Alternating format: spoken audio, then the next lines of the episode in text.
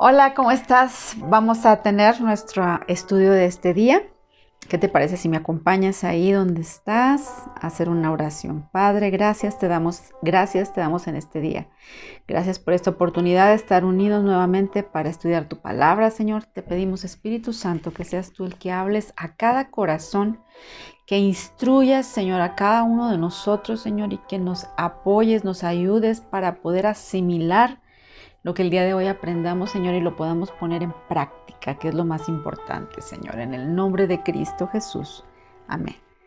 Muy bien, pues tenemos el día de hoy nuestra clase o nuestra lección número 2. Eh, estamos hablando acerca de matrimonios y el día de hoy vamos a... esta clase va muy apegada a la primera porque es como que una continuación y lo vamos a hacer ya como más general. Pero esta eh, lección le pongo de título las cuatro leyes del matrimonio.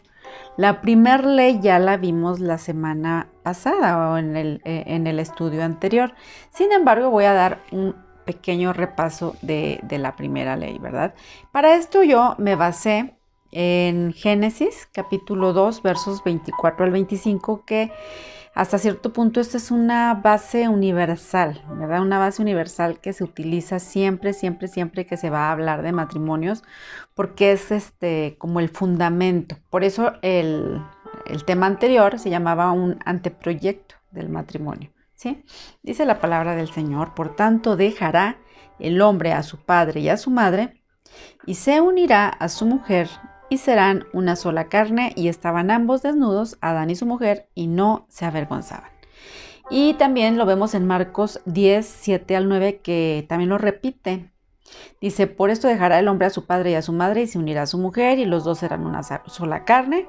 Así que no son ya más dos, sino uno. Por tanto, lo que Dios juntó, no lo separe el hombre. Muy bien, eh, lo que estuvimos viendo en la clase pasada fue la primera ley, que es la ley de la prioridad, ¿sí? Prioridad en la parte que dice, por tanto, dejará el hombre a su padre y a su madre. Bueno, la palabra dejar en hebreo es asaf. ¿Y esto qué es lo que significa? Bueno, pues esta, esta palabrita significa soltar, aflojar, o dejar ir, soltar la posición más elevada que tenían los padres para darla a tu cónyuge. Bueno, tú sabes que antes del matrimonio, pues la relación más importante que tiene una persona, después de la relación con Dios, obviamente, pues es la relación con los papás, ¿no? O sea, creo que estamos muy apegados a nuestros papás, a nuestra mamá, por ejemplo, las mujeres, ¿no? Al casarse, la relación con los padres pasan a un segundo nivel para que la relación con la esposa y el esposo ocupen el primer lugar. Y créeme que esto nos cuesta. A mí me costó. de verdad que sí se me hacía muy difícil poder vivir sin mi mamá. Creo que este recuerdo mucho en un momento en el que ya tenía una semana viviendo con mi esposo y de repente sí me agarré a llorar porque porque le extrañaba a mi, a mi mamá, ¿verdad? Entonces, bueno, pues eh, vamos a ver varios significados de esta, de esta ley, de esta ley de la prioridad, ¿verdad? Que es eh, que debemos dejar a nuestro papá y a, nuestro a nuestra mamá, no, no tanto así que los abandones y que nunca más les eh, vuelvas a hablar, ya vimos que debemos honrarlos, ¿verdad? Pero el primer significado de esta ley quiere decir que es, debemos dar a nuestro cónyuge el lugar más importante después del lugar que le damos a Dios, obviamente. Bueno, eh, primero, tú sabes, es Dios, pero después debe ser tu cónyuge, ¿eh? no, el trabajo, no los papás, no los amigos, no los hijos. Muchos tienen problemas en colocar al cónyuge en el primer lugar. Cuando no colocamos a nuestro cónyuge en el primer lugar, cuando estamos en matrimonio, en verdad que hay muchos problemas. A ver, cuando éramos novios, le dábamos prioridad a nuestra relación de noviazgo, ¿no? Y ahí estábamos bien puntuales y eh, es más, ni hacíamos caso a la familia. ¿Por qué? Porque queríamos ir con la novia, con el novio y vamos allá, ¿verdad? Sin embargo, de casados, muchos, yo me he fijado, que colocan este, a otras personas o actividades entre el, matrimonio, o sea, como prioridad. Y esto va a alejar a la pareja. Entonces, tu pareja debe ocupar siempre el primer lugar en la tierra. Esto es algo que nos debe de quedar muy claro. Te digo que es la primera ley. Bueno, otros y otras, también quiero comentarlo, le dan a los hijos, cuando ya vienen los hijos, la máxima prioridad. Es muy común que nosotras como mamás cuando eh, ya estamos embarazadas, tenemos a nuestro bebé, este, los tenemos ya ahí criándolos y les damos mucha prioridad mucha prioridad, tanto que descuidamos mucho al esposo o, viceversa, ¿no? Pero sí, nuestro enfoque está más en los hijos y no en el esposo. Y esto es un error que si nosotros seguimos así, seguimos de esa manera, claro que este sí va a haber un distanciamiento entre la pareja. Tenemos que ser muy sabios, sabias, los que me están escuchando, para que no haya otra cosa, persona que tome el primer lugar. No, debe de ser nuestro cónyuge. Somos uno entre tanto que con los hijos no somos uno según la Biblia. La palabra de Dios nos habla que somos uno con nuestro esposo. Nuestros hijos son importantes, sí, pero tienen un lugar, tienen un lugar especial, no, no, no es el primero. A ver, te voy a, a decir así como que rápidamente, más o menos este es el orden, ¿no? Primero debe ser Dios en tu vida, luego debe ser tu cónyuge, luego tus hijos, ahora sí, tu familia, tu trabajo, tu ministerio y ya, finalmente tus amistades.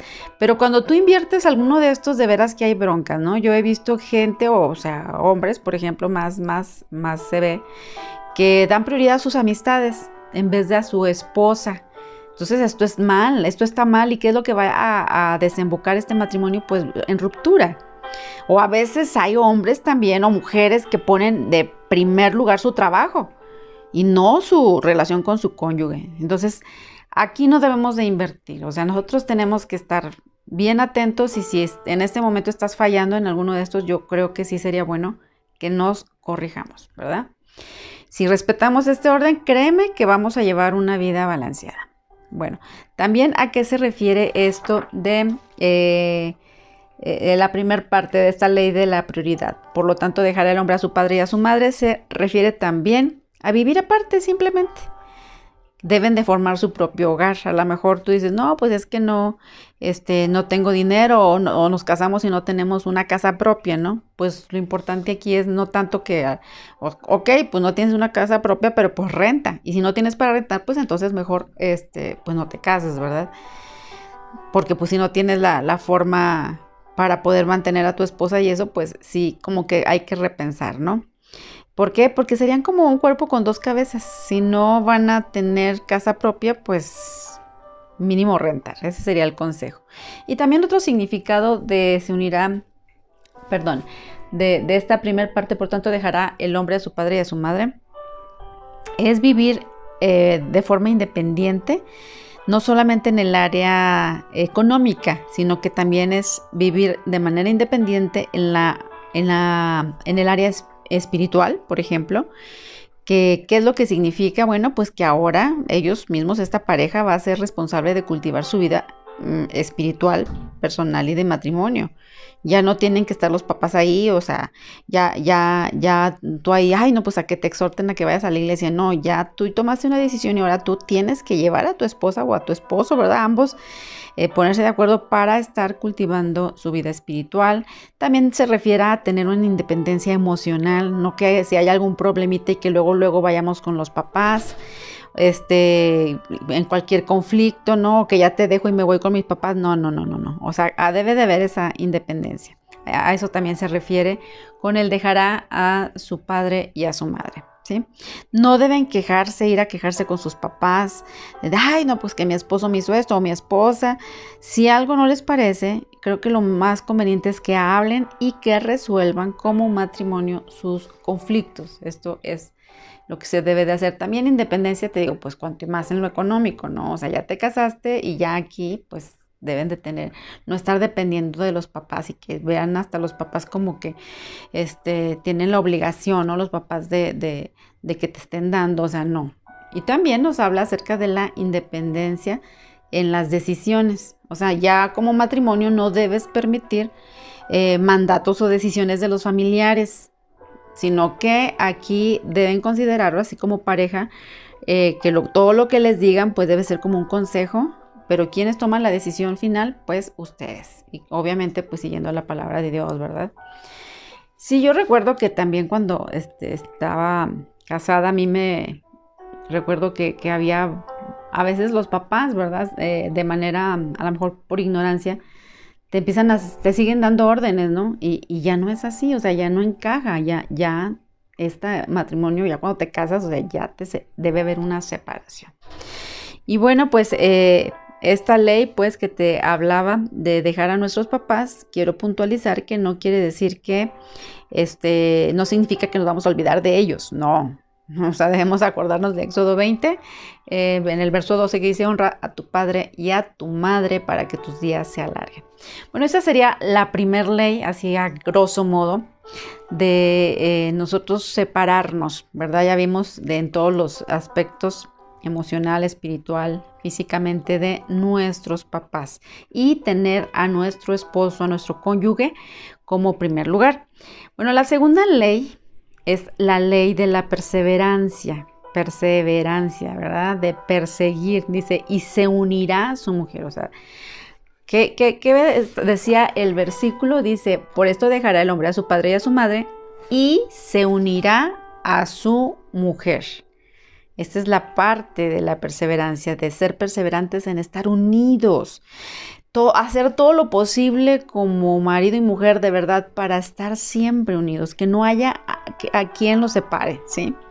Bueno, eh, la palabra unirse viene de la palabra darak, que significa perseguir con energía, aferrarse a algo o a alguien con energía, ir en pos de o perseguir. O sea, ¿te fijas todo lo que significa? Bueno, en otras palabras, ¿qué es lo que quiere decir? Bueno, que nos debemos de unir a, nuestro cónyuge, perseverar en nuestra relación, aferrarnos a ella, perseguirla. ¿sí? Esta ley es fundamental ya que, eh, bueno, hay que decirlo que el hombre, una vez que conquista a la mujer y se casa con ella, tiende a perder como que el interés. Y acuérdate que Dios le dijo al hombre, pues ámala, ¿verdad? Entonces debe, debe de, deben los dos, tanto el hombre como la mujer, porque también pasa con la mujer que cuando tiene hijos ya se olvida que tiene esposo. Entonces no, los dos deben de perseguir estar unidos, unidos, ¿sí? Bueno, en el hebreo, es un idioma en el que fue escrito originalmente el Génesis, la palabra equivalente a unirse quiere decir adherirse, ¿sí? Adherirse, apegarse, ser apegado con goma. ¿Te fijas? Eh, el marido y la esposa son pegados el uno al otro como dos pedazos de papel. Fíjate cómo en la actualidad muchos se casan pensando que si no funciona nos separamos, ¿verdad? Así como que ya está lo están pensando. Cuando ya lo tienen pensado, pues en realidad pues se van a separar o que ya tengas hasta una casa aparte para cuando te separes, pues ya estás así como que destinándote a eso, ¿no? Bueno, la esposa promete ser fiel al marido, aun si él llegara a ser gordo, calvo, pierde su salud, su negocio, el esposo también promete ser fiel a la mujer, así pierda su figura, pues de estar así como varita de nardo, ¿no? O si no sabe cocinar, o sea, qué sé yo, debe de estar deben de estar unidos. ¿sí? Entonces, eh, a esto se refiere esta ley y debemos de, de, pensar que, bueno, nos dice que estar unidos, estar pegados, es como pegar dos hojas de papel, ¿no? Están pegados, adheridos completamente y cuando tú tratas de despegar estas dos hojas, ¿qué pasa? Pues se va a quedar este, parte de es más, ni se puede. Y si no se destruye, una se destruye y dos, no puedes separarlas completamente porque parte de una hoja y de la otra van a quedar adheridas. ¿Qué quiere decir esto? Bueno, no estamos hablando del divorcio. Cuando nosotros ya pasamos a, esta, a este paso de divorciarse, pues destruye completamente a ambos. Realizar un divorcio es como tratar de separar precisamente, te digo, esa, esa hoja, ¿no? Entonces, ese, sí, esto nosotros tenemos que pensarlo mucho, no es cuestión de que tú ya no digas, ay, no, ya no puedo más y ya quieras alejarte, no, tenemos que seguir adelante. Y bueno, vamos a, seguir porque el tiempo apremia. Para fortalecer esta unión que te digo que, deben de estar unidos, deben de tener una buena comunicación, no dejen de comunicarse, si hay algún problema, que se les recomienda que pues busquen ayuda, pero busquen ayuda, o sea, no dejen que las cosas crezcan. Y, si es necesario, o sea, a veces de verdad que nadie nos enseña a estar este, en un matrimonio, nadie nos enseña a ser esposo, nadie nos enseña a ser esposa y solamente a veces repetimos este, formas de vida. Pero si tienes un problema, busca ayuda confiable cuando sea necesario, oren juntos, ya que acuérdate que Dios es el que fortalece la relación matrimonial, involucra a Dios en todo lo que hagan. Lean la palabra de Dios, lean libros cristianos relacionados con la vida matrimonial. A pesar de que tú digas, ya tengo 10 años de matrimonio, sigue perseverando en esta segunda ley de unidad. Yo recuerdo que por muy eh, mucho trabajo que tuviéramos nosotros, este, mi esposo y yo, siempre, siempre solíamos salir solos, solos. Dejábamos a nuestros hijos eh, encargados y nosotros nos íbamos. Sabíamos que este era un principio básico en nuestro matrimonio y que no íbamos a poner ni así que los niños de por medio de decir no, no vamos a salir ahora, no. Los dejamos encargados, gracias a Dios, con mi suegra y nos íbamos porque veíamos que esto era un punto necesario. Para lograr la unidad, pues, deben de tener cambios los dos. Deben llegar a un punto medio, deben adaptarse, aceptarse, ajustarse. Eh, no puede ser siempre uno el que dé y el otro el que reciba. Tienen que poner de su parte los dos, porque muchas veces eso pasa y yo he escuchado a chicas que ya casadas que me dicen, no, es que yo siempre estoy poniendo de mi parte, siempre hago y pues él nada más que nada, ¿verdad? Bueno, entonces esa sería la segunda ley. Vamos a ver la tercera ley, que es la ley de la posesión, que dice, serán una sola carne serán una sola carne, que también aparte de la posesión nos habla de unidad. La unidad. Bueno, eh, aquí nos habla acerca de la unidad matrimonial, ¿verdad? Que es, nos habla ya de intimidad en todos los sentidos, que haya una intimidad mental, emocional, espiritual y física. Bueno, al llegar a esta unidad, pues es un proceso dos personas con diferentes trasfondos, hábitos, culturas, ideas, el tipo de carácter, de verdad, estar unidos cuesta.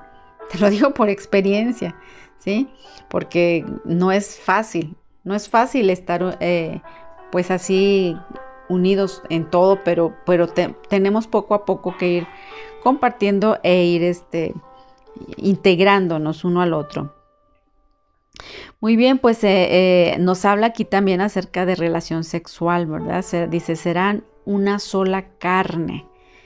Eh, nuestra pareja, decimos, ay, tú eres mío y yo soy tuya. Yo creo que sí lo has escuchado en la Biblia.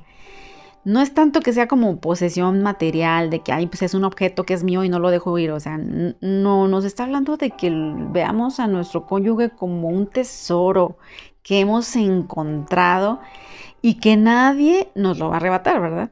Eh, nos habla de relación sexual, ¿verdad? La, pareja se hace uno en, precisamente en esta parte de la relación sexual y esto debe ser exclusivo, tú sabes, entre esposos. Dios quiere que la pareja se disfrute pues al máximo el sexo para que no haya tentaciones externas. Esto del sexo lo vamos a hablar más adelante en algún otro estudio, pero este, bueno, estamos hablando de unidad, bueno, unidad, ¿verdad? Eh, sí se debe compartir sus cuerpos, ideas, posesiones, habilidades, problemas, éxitos, sufrimientos, fallas. Cada uno necesita buscar el bien del otro. Sí, dice la palabra del Señor, los maridos deben amar a sus mujeres eh, como a sus mismos cuerpos. Y también nos dice Proverbios 31:12, le da ella bien y no mal todos los días de su vida. Entonces, unidad total no es fácil, te decía. El problema mayor es nuestra naturaleza pecaminosa. El enemigo número uno de la felicidad matrimonial es el egoísmo. La presencia de Cristo en tu hogar es el único remedio, la verdad. ¿Por qué? Porque Jesucristo nos da la capacidad de pensar en el bien de nuestro cónyuge antes del de nosotros. ¿sí? Eh, la unidad no es que seamos como que uniformes y que todo lo hagamos como robots, ¿no? Y que todo lo hagamos igual, ¿no? No estamos hablando de eso, ¿no? No es el plan de Dios que la mujer o el hombre pierdan su identidad, ¿no? Como individuo, sino más bien en armonía, que pueda complementarse uno y otro. Eh, que puedan eh, ambos corazones, esas dos vidas se juntan para fluir hacia una misma dirección. Entonces, el reconocer esto es importante. El enfoque aquí en esta parte de serán una sola carne de unidad, el enfoque tiene que ser la pareja, no los hijos, lo vuelvo a repetir. El matrimonio empieza con dos personas y termina de la misma manera, mírame a mí. Empezamos los dos y ahorita estamos los dos. ¿Por qué? Porque nuestros hijos ya volaron.